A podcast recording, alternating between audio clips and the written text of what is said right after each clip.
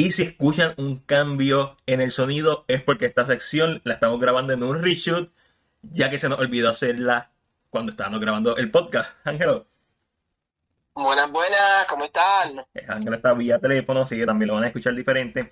Vamos a ir a las preguntas, al QA de CinePR, donde contestamos las preguntas de nuestros seguidores. Vamos a empezar con una top fan, Josa Barrios, que nos pregunta dónde suena el podcast.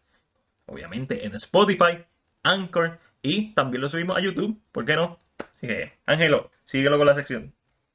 La próxima pregunta viene de Javier García. Es una película, perdón, es una pregunta un poco larga. Vamos a tratar de, moderarlo un poquito para sacar la pregunta del párrafo que nos escribió. Eh, él está a punto de ver Rambo y pregunta, ¿crees que a las películas de acción le falta algo que tenían estas movies de Stallone, Bruce Willis, Eastwood, Bronson? ¿Verdad? Él menciona el caso de que ahora Las Rocas y Statement están en casi todos los proyectos de esta índole, eh, que son de, de acción y pero cree que el estilo no supera, el estilo moderno no supera el clásico. Matiel, ¿qué tú crees? Eh, Javier García, que esto fan, gracias por la pregunta. Yo creo que muchas de estas películas clásicos de los 80, 70, incluso los mismos western, lo que tienen eh, superior a las películas modernas es que se sienten reales. ¿Por qué? Porque los Stone a veces lo, eran reales, lo hacían los mismos actores, no había tanto corte, también en la edición en, la, en las cámaras, la tecnología al ser un poco más limitada o primitiva, eh, tenían que realmente hacer las cosas y tú los veías sudando y tú los veías, se sentía real.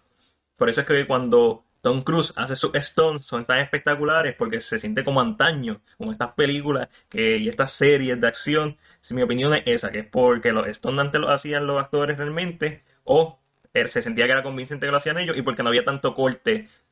Eh, era todo más, un poquito más en tu cara. ¿Y tú, Ángel, qué crees? Pues mira, realmente en, el, en el tema que Martín está mencionando, voy a dar un ejemplo que es un poquito, es, bastante real y es reciente, John Wick. Correcto.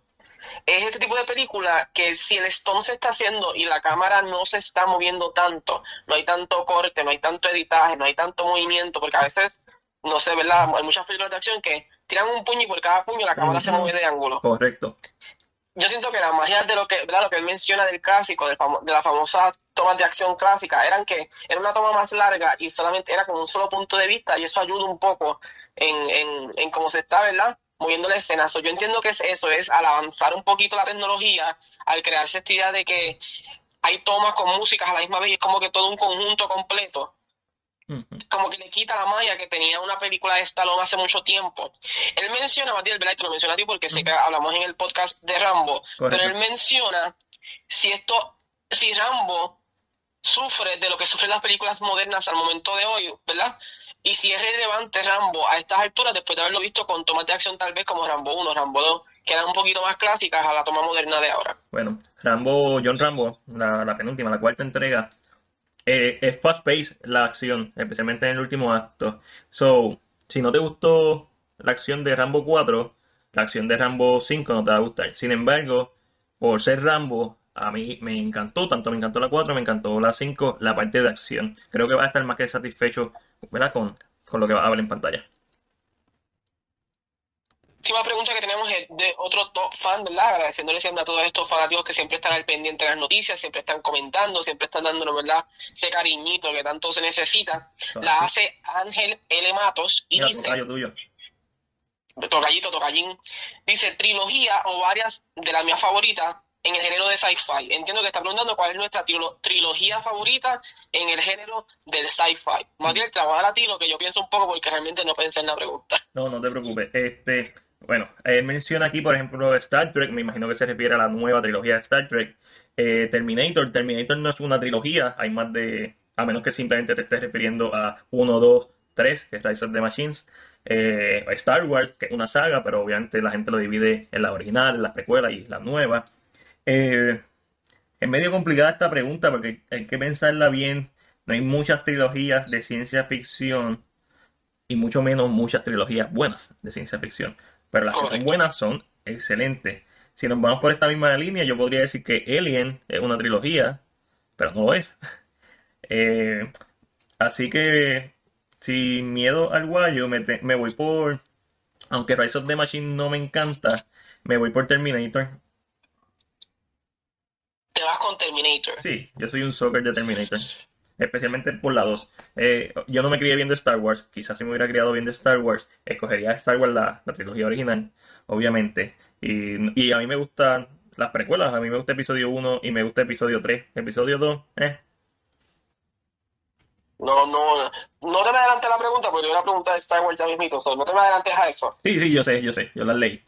Pues mira, eh, yo realmente me voy por lo clásico. No, es que, como dice Matías, hay que sentarse, pensarlo, si lo quieres dividir en tres películas de una saga que pues te gustaron mucho y eso tú lo cuentas como una trilogía, Ujú. eh, como el caso que Matías mencionó de Terminator. Pero yo iría por Star Wars, por la, la, la, la 4, 5 y 6. Eh, yo tengo un problema con, con, con los episodios. Eh, 1, 2 y 3 lo entiendo, porque son unas precuelas y ellos querían establecer, ¿verdad? Que eran antes, las, que eran las, que el- cronológicamente son los primeros eventos. Sin embargo, Star Wars, que ahora todo el mundo le llama episodio 4 o A New Hope, cuando Correcto. salió se llamaba Star Wars, punto. Correcto, se llamaba So- Star Wars. No tenía, eh, o sea, el, el- los capítulos se añadieron después. Exacto, en retrospectiva cuando empezaron, cuando salieron la- las precuelas. So, a mí no me gusta llamarla A New Hope o episodio 4. Yo la llamo Star Wars. Para mí Star Wars es la primera. Eh, The Empire Strikes Back es la segunda. Y The Return of the Jedi es la tercera. Así de sencillo. Matías estaba, estaba sacando esa espinita, mi Sí, gente. es, que no me... Es, es como Edge of Tomorrow. Yo sé que el nombre es medio leña, pero es Edge of Tomorrow. Ese es el nombre de la película. No me quieras decir que se llama Live, Die, Repeat. Que es un- otro nombre leña también. No, eso, lived, eh, como que, ¿eh? Como, Ah. perdón. Exacto. Pero pues, ahí está, por lo menos yo me voy más o menos por esa línea. Pues sí, porque como dice Matilde, tendría que sentarme y pensar un poquito más allá. Eh, pero así una contestación más rápida, yo entiendo que estableció algo en el cine. Eh, estableció un... I mean, habían cosas que ya existían desde antes, pero estableció un- una forma diferente de ver el género, yo entiendo. Eh, mucha gente a veces no esperaban que fuera el boom que fue, eh, pero sacó de sus casas como que a un grupo de gente distinta y como que cambió un poquito el... ¿verdad? Y yo siempre hablamos de las películas que cambian el cine. Y Star Wars, Star Wars, la trilogía, una de ellas. Especialmente la primera. exacto, es esta trilogía que cambió el cine por completo en esa época. Hizo un cambio, ¿verdad? Que lógicamente es para bien, porque el cine, cuando hay un cambio con ese tipo de películas, lo que hace es que modifique y cambie un poco a, a, a un mejor cine. O sea, yo iría por esa, por, ¿verdad? Eh, tal vez un poquito de nostalgia en lo que es. Y Eh. también que son muy buenas. A mí, tú una las puedes ver ahora y sí sabes que son películas de hace mucho, pero se sienten frescas. Lo único son los efectos, ¿verdad? Bueno, Ujú. claro está, eso no. Pero se sienten que las pueden repetir en cualquier época sin sentir que Oye, que es como una película muy vieja. hablando de eso, ahora técnicamente hay dos trilogías de Terminator, porque está la original, Terminator, Judgment Day y Rise of the Machine, pero Dark Fate es una secuela de Judgment Day, so también Dark Fate es la, sería la tercera entrega de la franquicia, so mi opinión puede cambiar una vez salga Dark Fate. puede o consolidarse o puede decir no. Hay que esperar Dark Fate y puede ser, ok, oh, esto cambia un poco. Cambió la historia por completo. Vamos para la próxima pregunta que nos hace otro top fan y su nombre es Kenneth Santiago y menciona, ¿es The Rock el mejor actor del mundo? Algunos podrían reírse, pero es un actor muy versátil que todo papel que hace le queda muy bien. Ok, eh, no todo, papel. Y no me voy a reír porque si me lo hubiera dicho Ángel, me hubiera reído porque sé que me lo está diciendo para vacilar. Él lo está preguntando en serio y de la misma manera hay que responderle, ¿verdad? Sin, sin mofarse. The Rock es un actor que sabe escoger bien sus papeles. Él conoce su rango. Y ha ido estirando su rango de comedia, ha ido estirando su rango dramático, no a un nivel de, de ganador de ningún premio, pero sí a un nivel en donde él se siente cómodo. So, no, para nada. The Rock no es para nada ni está cerca de ser el mejor actor eh, del mundo. Eh, a pesar de que te estoy contestando con mucha seriedad, pienso que hay mucha ignorancia en tu, en tu pregunta, Kenneth. Y la ignorancia es algo que tenemos todos. Todos somos ignorantes. Pues nadie sabe todo, obviamente. Eh, pero el preguntar eso me hace entender que tienes que ver mucho más cine. Y eso es bueno. Eso es excelente. Te hace falta descubrir mucho, mucho más cine y eso está brutal. Yo quisiera en estos momentos ser tú. Porque muchas veces, cuando yo que he visto tantas películas y Ángel, y Ángel lo sabe que yo se lo digo, la primera vez que uno ve una película, no hay nada como esa primera vez. Ya la segunda vez, a mí me encanta verlas con personas que no la han visto para absorber esa, esa energía de, y esos elementos de sorpresa. So, mi opinión es que no, definitivamente no es el mejor actor, no está ni entre los mejores 50 actores de estos momentos. Sí, el más popular, si el mejor pagado o uno de los mejores pagados. Y definitivamente Dwayne D. Rock Johnson ha sabido escoger las películas. Pues mira, ¿verdad? Siguiendo la línea con Matiel, eh, para contestar la pregunta, en básico, no, no es el mejor actor del mundo. Como Matiel menciona, la versatilidad que tiene es porque él mismo se ha permitido estar en proyectos que él se siente cómodo. Tal vez un poquito de comedia, un poquito más drama, pero él, mismo ha decidido cuáles son estos proyectos y hasta dónde él puede llegar. En eso, So, lógicamente, él, mantiene el control del personaje. Por eso tal vez cuando tú lo ves, puede ser que te guste y no sea como que bien, tú digas, diantre quemado como actor, porque él mismo sabe que él podía lograr eso. A mí me encanta The Rock. Que, que quede bien claro. Otra cosita, tienen que estar bien claros, ¿verdad? Esto, los fanáticos de la, de la lucha libre, no se ofendan, pero tienen que estar bien claros que la lucha libre es una película que no ha terminado nunca. Exacto. Es una no, Eh, a mí mucha de esta gente, muchos de estos, de, de estos luchadores, que también muchas veces digo que son actores porque realmente se les da un tipo de libreto, hay una norma, hay una norma de lo que tiene que suceder. Tienen, tienen que tener talento para hacer lo que hacen en la lucha libre. En cuanto a, a, a los libretos, a, ah, me molesté, o- porque recuerden, esto se nota mucho, ¿verdad? Y no es que me quiera ir muy de lejos del tema, pero es más o menos como la misma línea. Cuando tú ves a los actores con niños en hospitales, no se ve el personaje que tú ves cuando estás viendo la lucha libre. Claro. Y ahí es donde tú notas, ok, ya esto es todo escrito, normalmente hay unas bases, hay unos bullet points que dicen, tienes que actuar de esta manera, tú puedes hacer un poquito de improv, que también son buenos improvisando sorprendentemente. Y entonces, eh, eso, ¿sabes? Talento tiene. Eh, Dwayne Johnson o La Roca, talento lo tiene. No es el mejor actor, pero como dice Matiel, ¿qué tiene La Roca? Que tú dices, ¿verdad? Que está en todos lados y hace tantos proyectos. Uno, su manager. Yo pienso que es uno de los mejores managers que yo he visto. Bueno, que le consiga a Henry Cavill Man of Steel 2. Bueno, en el aspecto de Henry siento que se apresuró un poquito. Eh, lo podía lograr, pero tenía que no haber sepa un paso diferente. Para que no sepa, la manager de Rock, que su ex esposa, también maneja a Henry Cavill, obviamente Superman. Y este Gerard. Y entonces, eso es lo que ella se, ella se aseguró de hacer a La Roca alguien bancable. Que aunque no sea muy bueno, aunque no sea un actor súper dramático o súper cómico, cuando esté en una película, la gente va a ir a ver la película. Eso es así. Next. Eh, la próxima pregunta, eh, ¿verdad? Hay- hay- Diego nos envió unos corazoncitos, corazoncitos para atrás, Diego, no es una pregunta, pero mucho amor, mucho cariño. La próxima pregunta la hace Chio Roque y pregunta película favorita.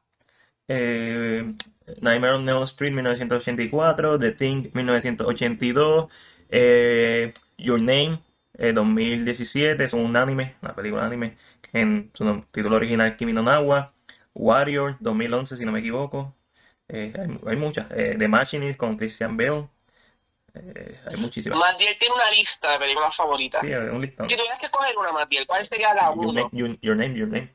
Your Name. Ah, pues, para una contestación de una, Your Name. Si no, es una lista mucho más larga que se la podemos enviar por email porque es bastante larga que es, para que pueda ver las películas que son los tops de Matiel. La mía, siempre lo he repetido, lo he escuchado en otros podcasts, es Moulin Rouge. Mm. Eh, no es un peliculón, es un peliculón, pero que Sí, en, cuanto, en cuanto tal vez a, a- a actuaciones bien dramáticas o cosas así, maybe uno puede pensar en un par de cositas, pero es una visión de Baz Luhrmann que a mí me encanta, me la disfruto mucho, tiene a Ewan McGregor y a Nicole Kidman, y me la puedes poner mil veces y mil veces la voy a ver.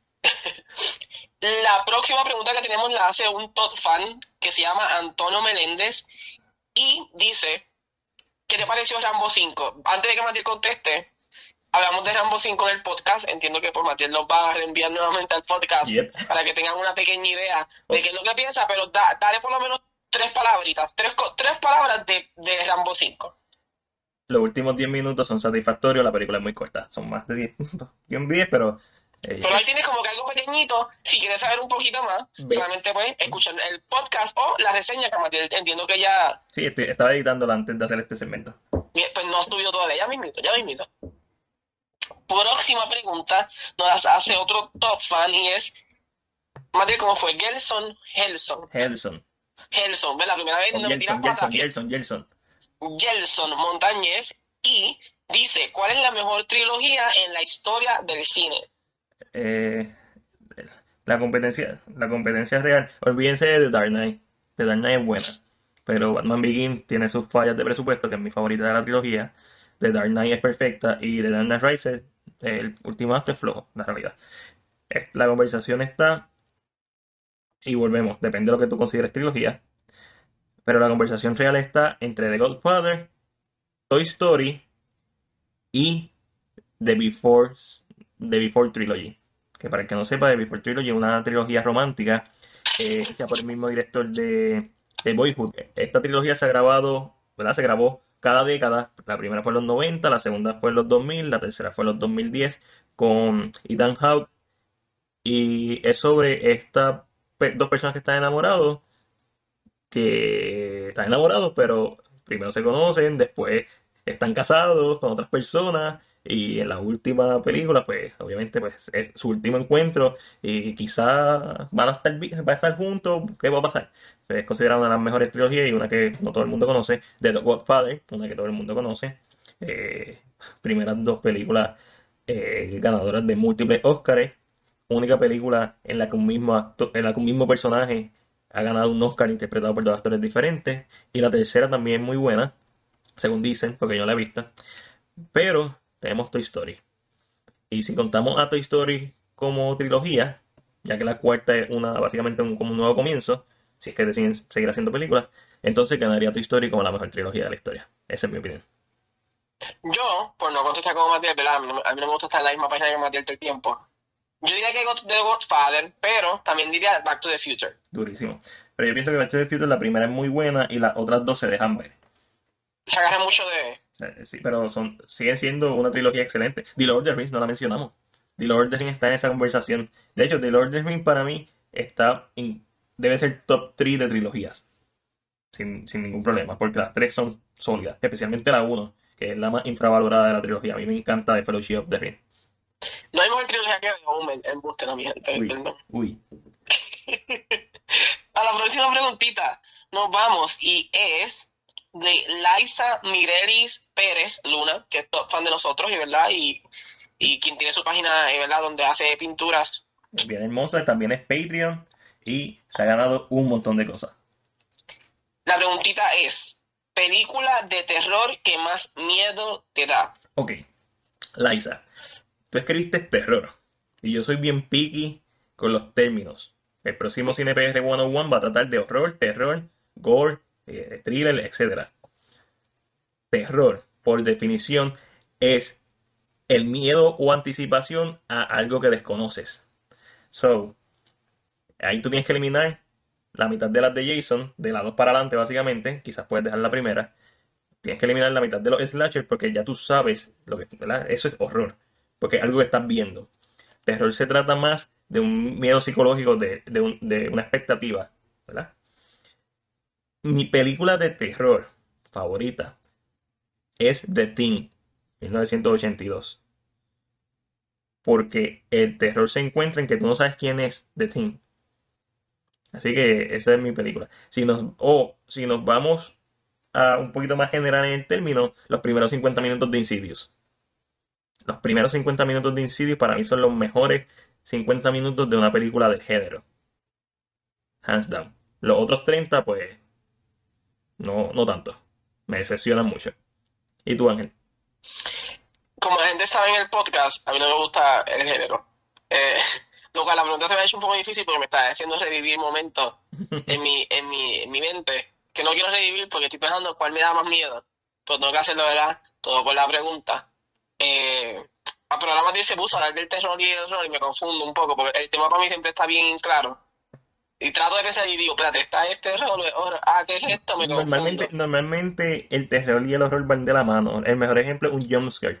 Terror es antes del bang, antes de tu ver el jumpscare. Horror es el jumpscare. Y cuando ves, ya, cuando ves a Jason, con machete en mano, con cabeza de tu mejor amiga, o mejor amigo, en la, en la otra mano. Eso es horror. Porque sabes que un peligro físico, que algo que, que es inminente. El, el terror es la anticipación.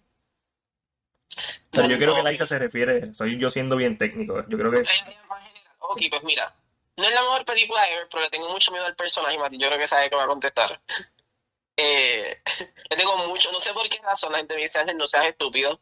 No, no hay motivo, pero le tengo pánico. No sé por qué todavía el sol de hoy lo puedo ver y como que me da pánico. Eh, pero voy a mencionar esto, voy a mencionar una película que sí me asustó mucho, que y es un poquito viejita, pero el, a quien le- al personaje que yo le tengo pánico, pero pánico de que lo puedo ver y en la película y viro la cara porque le tengo pánico es Slenderman. Le tengo mi gente de pánico. Ahora no tomen esto de chiste y empiecen a enviarme por el inbox fotos de Pero que Slenderman. te dijo que tenías que ver la película porque está leña que le va a perder el miedo. Le va a perder el miedo. Miren, le voy a contar una anécdota de momento rápida. Yo tengo un sistema VR, ¿verdad? Sí. Y entré, entré, a mi mamá le gusta mucho el terror, el horror, este, este género, mi mamá es, mi mamá es fanática. Y le puse un video que era de creepypasta. Y pues, los que no se conocen de creepypasta, pues, busquen un poco de eso, no quiero hablar de creepypasta ahora mismo. Y yo me puse el VR. Y era un sitio bien lindo, unas hojas verdes, un bosque. Y al final del video aparece Slenderman. Yo creo que yo no me caí porque yo estaba bien aguantado, pero realmente fue un susto bien fuerte para mí, en, en opinión personal. Pero, sin contar estos traumas psicológicos que tengo por culpa de Slenderman, yo vi una película que se llamaba Darkness Falls. Uh, yo sé cuál es Dorner Fall. La de Yo tenía como 13 años, yo era bien chiquito. I love Dorner Fall. El de Y. Darkness Fall, exacto, trataba sobre esta figura de un pueblo, estas leyendas de pueblo, ¿verdad? Y era una de los dientes. Era una señora que tú, supuestamente tú ponías un diente y se robaba a los nenes. Y solamente te podía atrapar si tú estabas en la oscuridad, en un lugar donde no diera la luz. Ujú. Mi gente, yo salí del cine y tenía que caminar hasta mi casa. Del cine. Tan pequeño como un nene, pero el cine siempre me ha gustado eso, hacía esas cosas. Y yo iba brincando de poste en, en poste, de luz en luz. Y corriendo, mi gente, corriendo, porque le tenía pánico. a- y yo creo que si yo salgo de una película con esa mentalidad, crea un terror, tal vez al día de hoy no sea así, pero es porque también veo mucho cine y ya como que la mentalidad no es la misma que en ese momento. Sí, obviamente estas películas que uno ve cuando es joven eh, son más impactantes en la vida de uno. ¿Por qué? Porque uno las sigue eh, emocionalmente, las, eh, sin pensar, de una manera subconsciente, la asocias con lo que te hizo sentir cuando la viste por primera vez. Sobre este tipo de películas este, clásicas o no tan clásicas que vimos cuando pequeños, punto como Darkner Falls, son películas que tienen un gran impacto, quizás no son las mejores películas o las más conocidas, pero hoy en día quizás no te afecta tanto una película de terror porque ya tú eres un adulto, la estás viendo con ojos de adulto, pero cuando recuerdas Darkner Falls lo que estás recordando es lo que te hizo sentir cuando pequeño y eso está durísimo. Así rapidito, vamos a la otra pregunta, porque ya me está dando miedo otra vez. Eso vamos a brincar. Tengo miedo, tengo, Tengo miedo. mucho miedo. Es un top fan y es Joaquín Jesús Prado. También Patreon. Tenemos otro ritmo por ahí. Muchas gracias, muchas gracias. Y pregunta, en el mismo, ahora estamos, estamos en el género ahora, por un momentito. Dice, en el caso del género de horror, ¿crees que deberían vol- volver al estilo de los 80? Antes de que Matías hable. Ujú. Yo sé, Matías ama los 80. ¿verdad? Perdón, sí, el el horror de Matías- los 80 específicamente. Ama, esa yo creo que es su época. So, vamos a darle un breakcito a Matías, le para decir unas cositas y volvemos conmigo. No, la, la respuesta, mi respuesta corta es no. Obviamente la década 80 es una década que yo aprecio mucho. Y es una época, como toda década, tiene su espacio y su innovación y tiene un montón. Mis películas favoritas de horror son de los 80. Freddy, The Thing, Jason, The Shining, que no es de mis favoritas, pero también de los 80 es un clásico, hay que mencionarla. The Fly, eh, Possession, The Possession, eh, Play, etcétera, etcétera. Eh, la mayoría de los slashers son de los 80. eh, las mejores películas de Dario Argento son de los 80. Tenebre. Eh, pero, no. Lo que sí me gusta es cuando veo una película moderna que trata de capturar ese sentido retro de los 80 o que se desarrolla en los 80 como Stranger Things. Eso me encanta. Y para eso siempre va a espacio. Al igual que ahora hay películas que se desarrollan en los 90 y uno se siente viejo. Porque ya están haciendo películas de la década de los 90 y eso significa que, ¿verdad? que ya han pasado varias décadas. Y estamos, nosotros que nacimos en los 90 estamos viejos. Este, pero los 80 tuvo su tiempo y después de los 80 hubo una evolución del género con Scream, Ringu, lo que se conoce como J, eh, eh, J-horror, el K-horror, eh, horror japonés y horror coreano. Este, The, eh, The Blair Witch Project, Ju-on, etcétera, etcétera, Scream, Final Destination. O sea, eh, no, porque sería, sería quitarle la posibilidad al género de seguir evolucionando. Siempre me encanta ver las películas que intentan capturar lo que se desarrolla en esa época, pero no, para mí yo estoy bien satisfecho con, con cada década del cine. Siempre tiene sus películas buenas y sus películas malas. Pues yo, para hacer una contestación corta, Eh, entiendo que es como dice Matiel, no deben volver a ese estilo. Es- eh, siempre puedo ver una película que trate de emular o, o presentarte ese tipo de estilo. Recientemente Matiel no es amante de las series, pero está interesado en ver American Horror Story la última temporada. 84. Porque Ujú. es el 84. So, es, va a ser lo mismo, eh, emular en los clichés de esa época, porque hay clichés en cada de estas películas. Eh, so que me gustaría, lo que sí me gustaría que el género subiera con el género es que se dejara de recostar encima del jumpscare, Definitivo. porque ahora el género lo está usando mucho. Eh, y entonces cambiar un poquito el, el género para que le cambie la percepción a la gente y entonces me presente algo nuevo. ¿Por qué lo menciono? Porque cuando vas al cine a ver una película así, después de un jumpscare hay una risa. Y llega un punto en que tú ibas al cine y eso no se veía, tú no te reías en una película y como que ¿En qué, momento, ¿En qué momento tú te reíste cuando viste El Exorcista? en ningún amigo, En en ninguno. ninguno. Ni en el sol de hoy todavía me río. No. Me río si, si quiero, me, me río si quiero soltar el miedo y el estrés empiezo a reírme. Pero es porque te vas buscando, es mi defensa al, al exorcista. Exacto. Pero realmente entiendo que el género debe modificar otra vez. Es hora de que modifique. Aunque salen buenas películas de vez en cuando, hay buenas películas que se escapan por ahí. Pero siento que debe modificar esto de rely en el jumpscare, porque aunque es muy buen material, el jumpscare le quita a las películas. Por eso es que cuando estamos hablando de, de Jump, la nueva película que Andy Muschietti quiere hacer de, basada en una historia de Stephen King, me interesa mucho porque yo entiendo que el horror se debe inclinar nuevamente, uno, a un horror más psicológico, más traumático, eh, más subliminal, pero dos, también debe acogerse a la tecnología, a los tiempos modernos. Por eso, por eso es que la serie Black Mirror ha sido tan exitosa. Y por eso es que las películas de, de terror horror o thrillers de psicológicos de sci-fi son tan interesantes. Porque el miedo, a- y no me refiero a espacio, me refiero a la tecnología. Los avances de la, la tecnología creo que es una gran oportunidad para explotar ese, ¿verdad? ese elemento. Ay, correcto, correcto. Lo próximo que tenemos es de un top fan, pero no es una pregunta, es más un statement. Y lo voy a leer. Madre, si quiere mencionar algo sobre el statement, pues ahí vamos. Es de Carlos Leiva y dice: de, de Joker tendrá escenas violentas en el trailer, no veo nada así. Yo creo que es una pregunta, simplemente se le olvidó con los símbolos de interrogación. Eh, sí, se ha dicho que tiene escenas violentas que no han salido de los trailers, so estamos contentos con eso. Porque que muchos nos quejamos cuando los, tra- los trailers nos muestran todo, ¿verdad que sí? Yo, en la opinión del trailer, no estoy tanto es porque no quieran mostrarlo, entiendo que es que no pueden mostrarlo. Pueden- Porque pueden no un saldrían. pues, pueden tirar un Red Band trailer. Pues sí, pero si han notado, no, no lo han hecho. Ujú, sí, ¿para qué? Solo tienen el interés de vender eso al momento. O sea, quieren que llegues y sea como que tal vez te, co- no sé, te coja de sorpresa. Hay que ver. Veremos a ver qué sucede con esto, pero es por eso. Es- todo esto es mercadeo. Los trailers tienen un mercado, los trailers tienen una forma en que se hacen bien específicamente, música y todo lo demás. Yo entiendo que es por eso. Están tratando de no enseñar todo eso al momento porque tal vez tú ves algo un poquito fuerte y dices, "Mm, yo no voy para allá. Un mejor ejemplo de esto es Deadpool. Muchas de las escenas de Deadpool que haya sangre no se veían en los trailers por esto mismo, por evitar que tú desde ese momento te, te hagas una te sugestiones a no quieras ir a verlo, porque viste ya. So, entiendo que sería por eso. La próxima pregunta viene de Liza nuevamente, haciéndonos preguntas que nos hacen pensar, porque la, la acabé de leer y no sé qué contestar, así que voy por ahí. Si pudiera salir una película, ¿de qué director sería? Hayao Miyazaki, director de Estudio Ghibli Animaciones. Eh, porque me daría la, la gran ventaja, uno, de, pues, no, pues a lo mejor puede ser un avatar mío con mi voz, pero también de estar en un mundo mágico. Y obviamente Plus tiene el prestigio de ser de Estudio Ghibli, so que automáticamente eres un clásico. so, Estudio Ghibli, sin pensarlo. Yo tendría dos directores. Uno es Baz Luhrmann. Durísimo. Musical. Siempre por, por- Baz Luhrmann es el director de The Great Gatsby, Mm. Moulin Rouge, eh, si no me equivoco, tiene Aus- Australia es de él, no me- pero creo que sí. Creo que Australia también es de él. Es que visualmente a mí me gusta mucho Baz Luhrmann lo que hace en, el, en la pantalla. El otro director sería eh, Scorsese, Durísimo. porque siento que me gusta mucho la época. Y él tiene una forma de presentarla de que es bastante interesante. Pues, Scorsese es un maestro de maestros. O sea, Es como, yo estaría como, "Ah".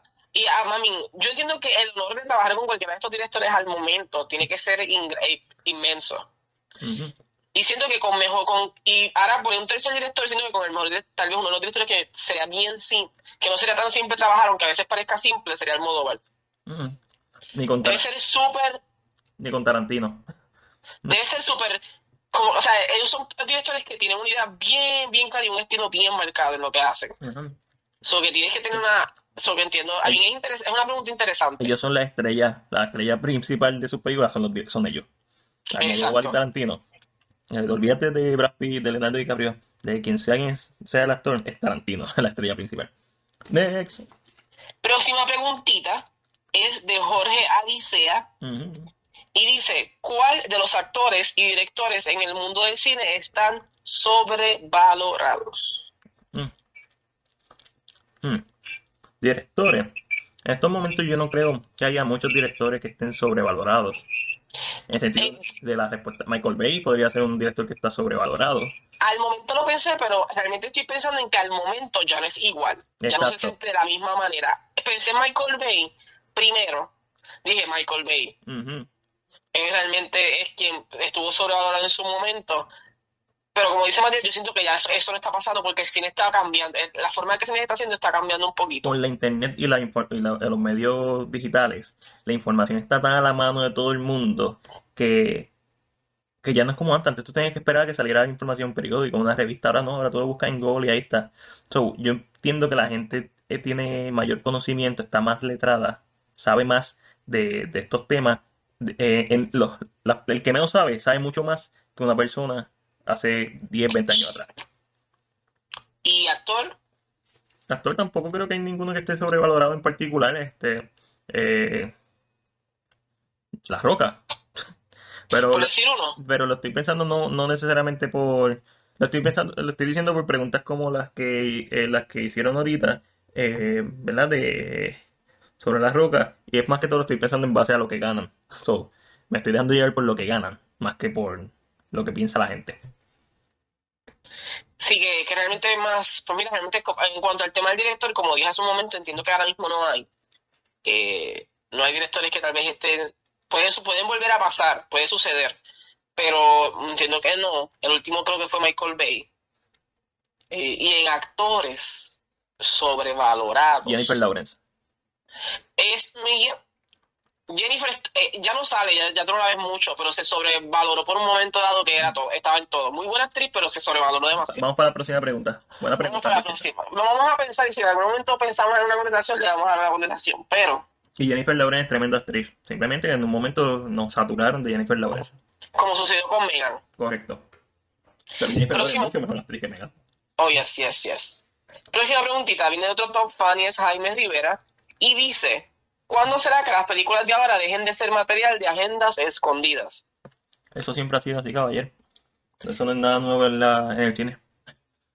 Cuando dices las películas de ahora, te estás refiriendo a las que tú has visto, pero honestamente también las películas clásicas tenían agenda. Rocky 4 se trataba sobre eh, la Unión Soviética, sobre esa, la Guerra Fría, sobre la Guerra Fría. Eh, Rambo, porque no en el tema de Stallone, sobre la Guerra de Vietnam, PTSD. Este, o sea, ¿de qué estamos hablando? Como lo que mencionaba, lo que mencionaba Matías, como menciona ahí, las, agendas siempre han existido. La- creo que tal vez si hubiera sido, si la persona hubiera sido un poquito más específica, ¿a qué agenda estaba hablando? Yo creo que yo sé a qué agenda está hablando. Sé cuáles son de las grandes agendas que se están usando en el momento en el cine.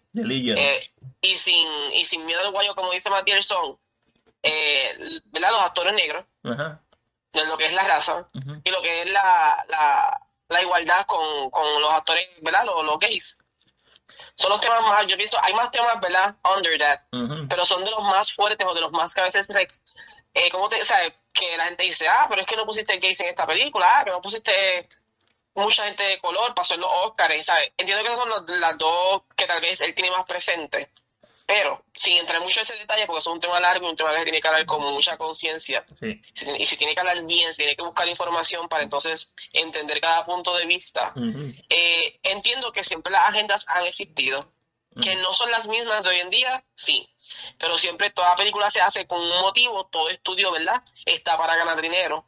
Por tal razón, siempre tienen que analizar a dónde están enviando, qué mensajes están enviando hacia afuera, qué pueden inculcar por ahí por la esquinita. Este, queremos que se escuche más o que este actor se pegue más, pues meto a esta actriz a hacer todos estos trabajos en todas estas películas, porque la agenda es que ella sea mi próxima estrella. Agenda en el cine siempre ha habido. Y hay que tener, cuenta, hay que tener en cuenta que la palabra agenda se, se está, básicamente cuando la gente lo menciona, lo menciona en un negativo automáticamente asume que es negativo. Agenda no es ni negativo ni positivo. Tú eres el que determina si es negativo o positivo. Hay agendas buenas, hay agendas malas. Y...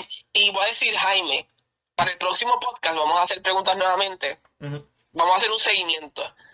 Cuando escuches la pregunta, quiero que entonces pienses en una pregunta un poquito más específica. Y con ejemplo, como dice Matías, eso de decirme el huello me gusta mucho. Que no lo digo yo, yo lo saqué de la garata, por cierto. O sea, no, no, que me, yo me la inventé la frase. Yo dije, esto, esto fue que fue el campo un día se lo contaron, se lo dieron allá. eh, y como, y por la pregunta, o sea, ¿qué películas tú crees que tienen últimamente una agenda? Y como y nosotros podemos ahondar un poquito más ya porque es más directo. So, si quieres hacer una si quieres hacerlo de esa manera, hazlo de esa manera y estamos aquí para contestar. Así que vamos para la próxima pregunta. La hace otro top fan y es Hugo Ernesto y la pregunta es la siguiente. ¿Por qué los fans odian tanto la secuela de Star Wars? ¿Qué se refiere pues? A las precuelas. A, las precuelas. o, quizás también se refiere a de, de las Jedi. También menciona, conozco algunos que, que no, pero en su mayoría se la pasan tirando hate a lo nuevo de Disney. Y yo tengo un tema, yo he hablado de esto con Matías yo.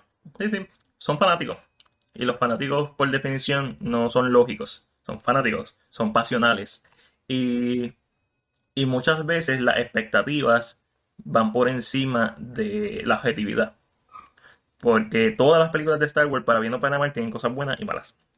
Todas. Eh, que hay unas que son, ¿verdad? Que, se nota que son peores, sí, hay, definitivo. Pero, por ejemplo, solo a Star Wars Story. Para, a mí me pareció solo Star Wars Story una película excelente. Y siento que recibió mucho hate antes de que empezara. Y siento que la gente que la vio fue predispuesta a que no le gustara por X o razón. So, eh, son fanáticos. Yo siempre lo hemos dicho.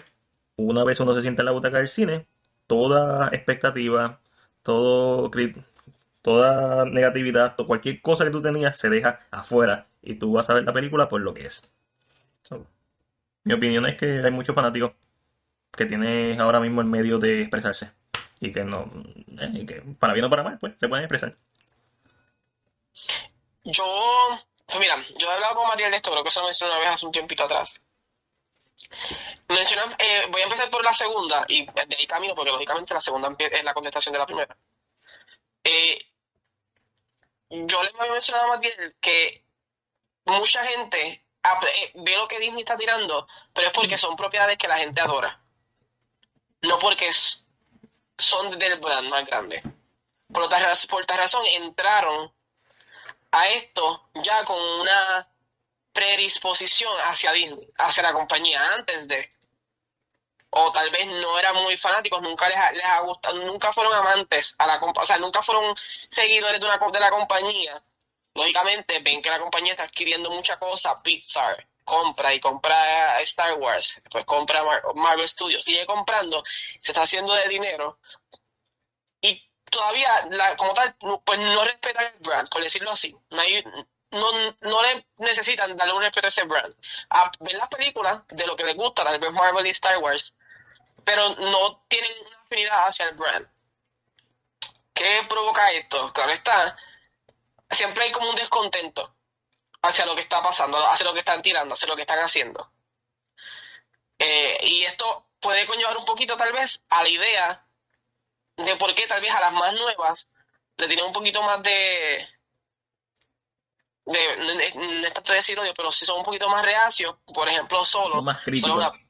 Son, más críticos, solo es muy buena película, pero la gente por darle una lección al estudio, porque fue al estudio quien quería darle una lección, claro está, pues la película pues no recibió lo, que se esperaba que recibiera y todo este tipo de cosas. público no estuvo ahí no estuvo ahí. Entonces, eso, ¿qué sucede? Eso es, ¿verdad? Es parte. Eh, yo entiendo que esto es algo bien normal, esto es bien natural, este, pero tú lo puedes notar mucho cuando le preguntas a alguien sobre la compañía como tal y te dicen, ah, eso es un monopolio. O, ah, quieren llevarse todo por las manos. Quieren como que ya hay como una, una percepción de la compañía a que quieren adquirirlo todo, pero si se- a la gente se les olvida que esto es un negocio. Y la idea de un negocio es hacer dinero. Mm. That's it. Yo como corporación, porque una corporación, yo quiero hacer dinero. Y quiero sacar chavos y quiero hacer dinero porque esa es, esa es mi meta. Ser el número uno en la competencia. Esa es la meta de una corporación.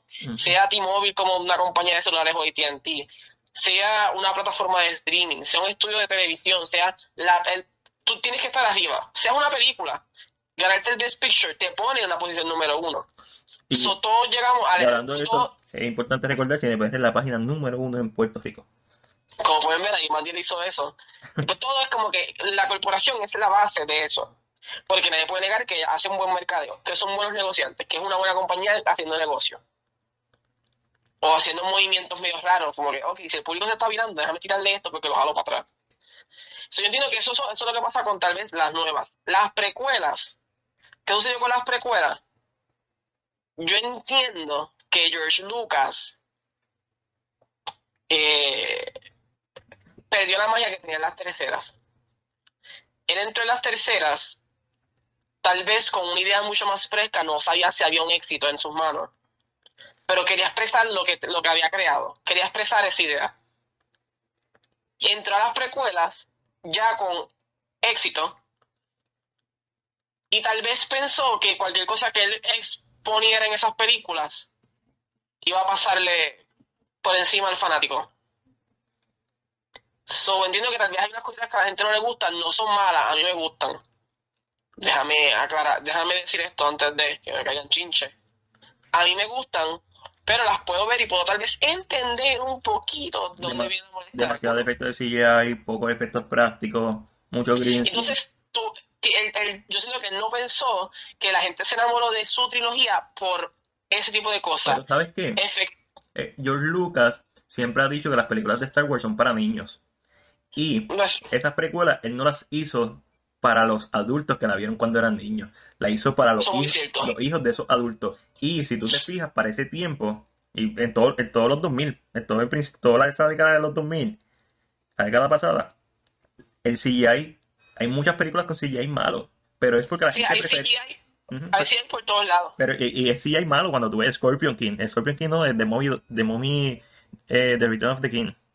The Return of the King. The Mommy 2 puntos. Este, cuando ves un montón de películas de horror, cuando ves películas de ciencia ficción, hay muchos CGI malos. Pero ese CGI malo es lo que la gente quería ver porque era lo nuevo, lo revolucionario. The Matrix. The Reloaded, la escena de los Smith. No se ven bien todos, pero... Y eso es lo que ayudó a que eventualmente el CGI esté como esté hoy en día, porque ha evolucionado.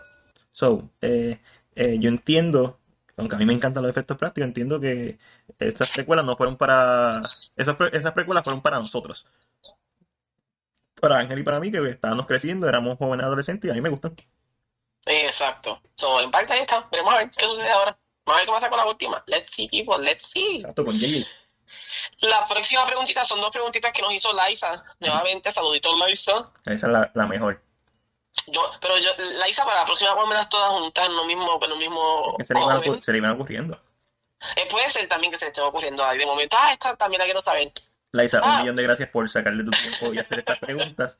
Y Laisa en el último live, que no existe, nadie lo puede ver, pues yo lo borré. eh, va a hacer una colaboración con CinePR, está bien chévere.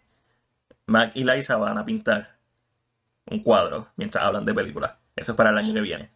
Ah, wow, mi gente. Durísimo. Vo- vo- Voy a Liza. No, no, no, no es competencia. No es competencia. Bueno, no, es competencia, pero déjame decirlo desde ahora, antes de, voy a Liza por si acaso. Porque uno no compite en cosas que no sabes que va a perder.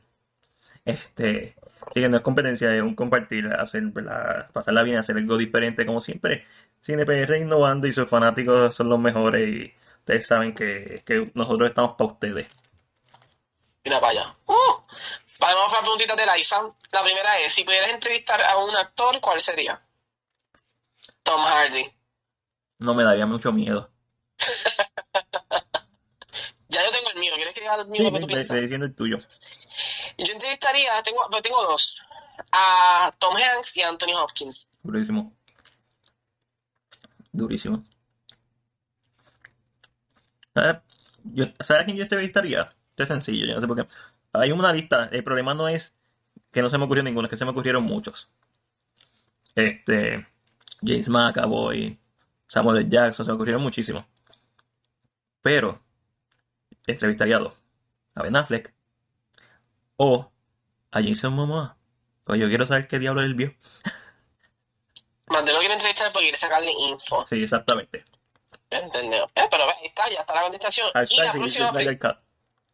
y la próxima pregunta es superhéroe favorito. Claro, esta pregunta puede ser, estás hablando solamente de un live action, estás hablando de en general, porque hay, hay, hay muchos donde cortar con esta pregunta. So, Batman, Matiel, te voy a- Batman. Mati se fue con Batman. La siguiente. No hay más nada. No hay más nada en ese aspecto. Yo, superhéroe favorito, es que no es... Hmm. Es que quien me gusta no es un superhéroe como tal. Dilo, dilo. Eh, so, pero lo voy a decir, es Emma Frost. I mean, eso, a, a- eso, a es comic, comic wise. Si es en cuanto a un género, de verdad, En comic cuanto a wise, películas, también mucho. te encantan las versiones de Emma Frost que han salido en la pantalla grande. Seguro, las amo, mi gente, las amo tanto. En cuanto a películas. Ah, mm, Por eso, la amo un montón. Ah, No, no, el ah. superhéroe favorito en cuanto a películas. Pero déjame ver, así en cuanto a película, ¿con quién me puedo ir? Yo siento que iría con Thor. Con Thor. Y, y no tanto por, por el superhéroe per se. Creo que el crecimiento de Thor, el, el crecimiento que hubo en su película, de la 1 a Endgame, fue impresionante. Sí, yo me iría por. Por Logan. Tiras, por el Por lo por mismo, Wolverine. por el crecimiento del personaje, la evolución del personaje. También podría decir Tony Stark, pero eh, Logan, al igual que Tony Stark, que tiene un final trágico, ¿verdad? Muere. Eh, y eh, de hecho, obviamente el de Tony Stark está mejor hecho, porque la- está consistentemente en mejores películas. Pero me parece muy interesante cómo se trabajó X-Men, cómo hicieron un reboot, un soft reboot, y cómo eventualmente tuvo su película Logan, que, y se fue con cerro con un broche de oro. So, ahí los tienen, Matiel, pero, ok, son cómics es Batman. Sí, Y en, en, y en cine es Logan. Es So, Logan. el mío es Thor en cine. eh, y en cómics me voy con Emma Frost. Ahí está, mi gente. Ahí está, ya está la contestación, ¿viste? Dos por uno dicen. Eh, tenemos otra preguntita que es de otra top fan y es Isa Margarita y dice, ¿ya vieron la serie La Víctima número 8? Si es así, ¿qué les pareció? no. Está en Netflix. Según Una contestación rápida, sencilla, no la hemos visto. Mi madre la vio, le gustó mucho. eh, pero a veces yo no soy de ver muchas series. Yo veo series, pero son series que ya he visto, que estoy al día. Pero esto de binge watch una serie a mí se me hace un poco tedioso. So, puede ser que le dé la oportunidad. Hay que ver, hay que ver lo que el destino depara. Y Magdiel, Ujú. te tengo una última, una última Sí. Eh, pregunta. Bueno. Y esto es para ti, para cerrar, para cerrar, porque ya se acabó la preguntita. Y dice, es de un top fan, su nombre es Daniel Hernández, y la pregunta dice lo siguiente. ¿Cuánto les pagan por decir buenas críticas de películas que al final son basura? Yo le contesté a Daniel Hernández Carballo en el mismo post, porque la forma en que formuló la pregunta, a pesar de que es un top fan, quizá, obviamente, como no sabe en, en qué sentido la está formulando, se escucha hater.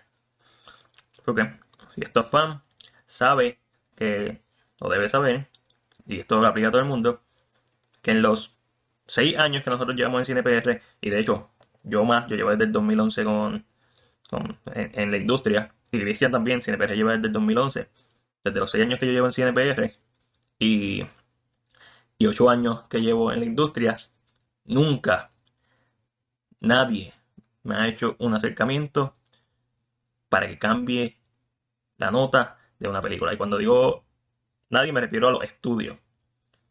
Una vez, sí, alguien me dijo, pero alguien que no tenía que ver nada con la película, me dijo, deberías cambiarle la nota para que la gente apoye la película. Y mi respuesta es la misma que le di a, a Daniel. Si, uno, si a mí me pagaran por hacer esto, yo no tendría un trabajo de 8 horas regular. Sería muy fácil. Dos,